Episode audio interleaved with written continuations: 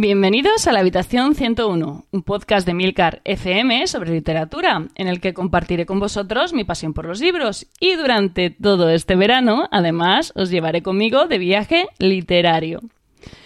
Y para la última parada de este viaje eh, nos vamos a ir a una isla, una isla bañada por las aguas del mar Caribe y que posiblemente todos conozcáis más que de sobra.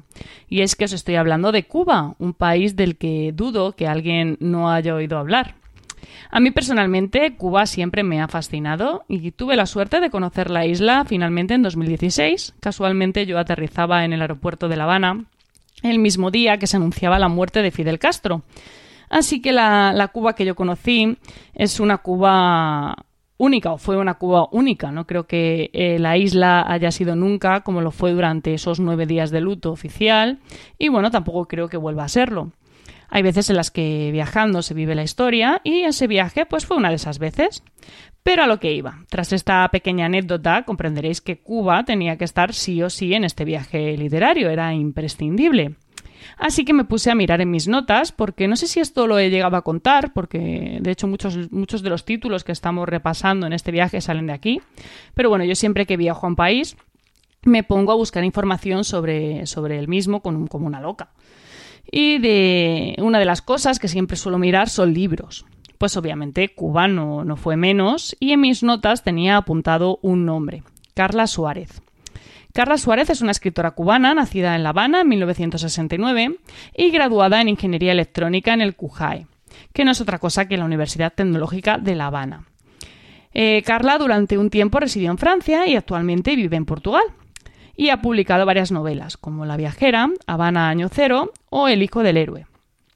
Y, por supuesto, la, la novela que os traigo hoy, que fue su primera novela y que lleva por título Silencios. Tiene, tiene varios premios literarios, ha ganado varias becas de creación literaria y dos de sus relatos se han adaptado a la gran pantalla. Silencios, además, se convirtió en, una obra de teatro en Francia y, bueno, en general es una autora con, con bastante proyección, con una carrera bastante interesante y conocida en, en su país de origen, por supuesto.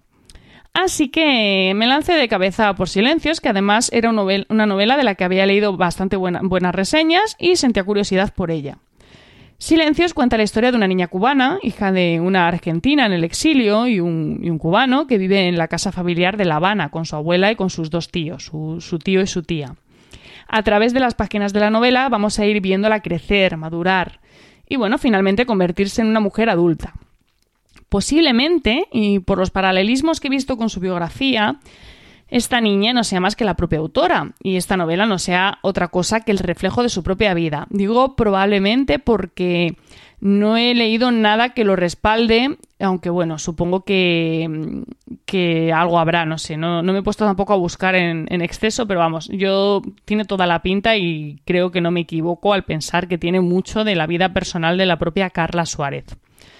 Quizás sea por eso que durante la novela no se utilizan nombres. De hecho, el de la protagonista no se da en ningún momento, simplemente se usan apodos. Por ejemplo, ella es la flaca y otros personajes pues son Cuatro, Dios, el poeta. Y bueno, pues eso, lo que os digo, apodos, ¿no? En, en todo momento. Sorprende y mucho, de verdad esto me ha sorprendido muchísimo, que sea una primera novela, porque la calidad narrativa es excepcional.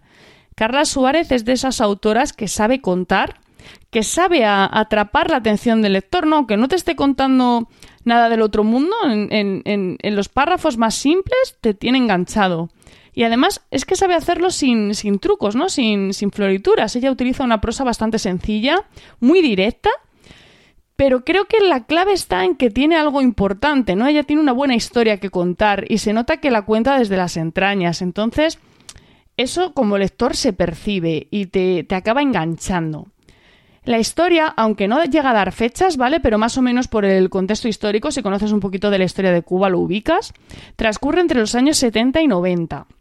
Vamos a empezar en una Cuba que aún tiene reciente, relativamente reciente, la revolución del 59, algo que se va a ver reflejado sobre todo en la infancia de, la protagonista, en parte de su adolescencia, donde se van a ver pues las alianzas del país con el bloque comunista y bueno, otras pequeñas pistas ¿no? de la época en la que nos encontramos. Luego vamos a pasar por episodios como la caída del muro de Berlín y por supuesto con, con el periodo especial, ¿no? que va a coincidir con la veintena de la protagonista y va a ser cuando ella empieza a ver pues cómo poco a poco el país se va empobreciendo, cómo sus conocidos se van viendo obligados a emigrar y cómo empiezan a tener problemas de abastecimiento. La verdad es que la novela es un repaso bastante bueno a la situación del país en este periodo. Además está contada desde el punto de vista de quien lo vivió, ¿no? Que es cierto que Carla Suárez no da muchos detalles ni entra a hacer valoraciones políticas. De hecho, el personaje de la flaca se, mantiene como bastante imparcial en ese aspecto, no entra, no entra en, debates, ¿no? Pero sí que da una buena muestra de cómo se vivieron aquellos años por situaciones que se van viendo. Salvando las distancias, ¿vale? En algunos párrafos a mí me recordaba mucho a Nada, de Carmen Laforet. Obviamente teniendo en cuenta que estamos hablando de países, de épocas y por supuesto de realidades distintas. Pero no sé, hay algo en el tono de la narración, ese relato casi crudo, ¿no? Y, ajeno de unos hechos que, que se perciben como propios, ¿no? Esa habilidad en el, en el, manejo de la palabra, no sé, a mí, desde luego, me había, me trajo, me ha traído muchos recuerdos la lectura de, de la ganadora del premio Nadal a la mente. Pero bueno, esto a lo mejor es una interpretación mía y no a nadie más se lo parece. Pero bueno, lo dejo ahí por si acaso os interesa saberlo.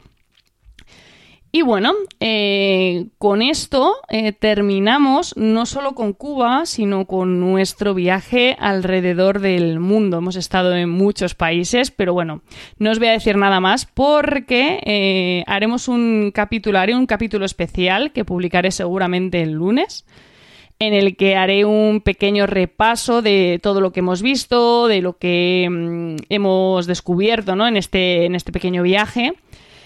Y también os publicaré, que sé que muchos me lo habéis pedido, una lista, una recopilación de todos los títulos que hemos visto, ¿vale? Pero todo esto será, será pasado el fin de semana, probablemente la semana que viene. Eh, intentaré que sea el lunes, ¿vale?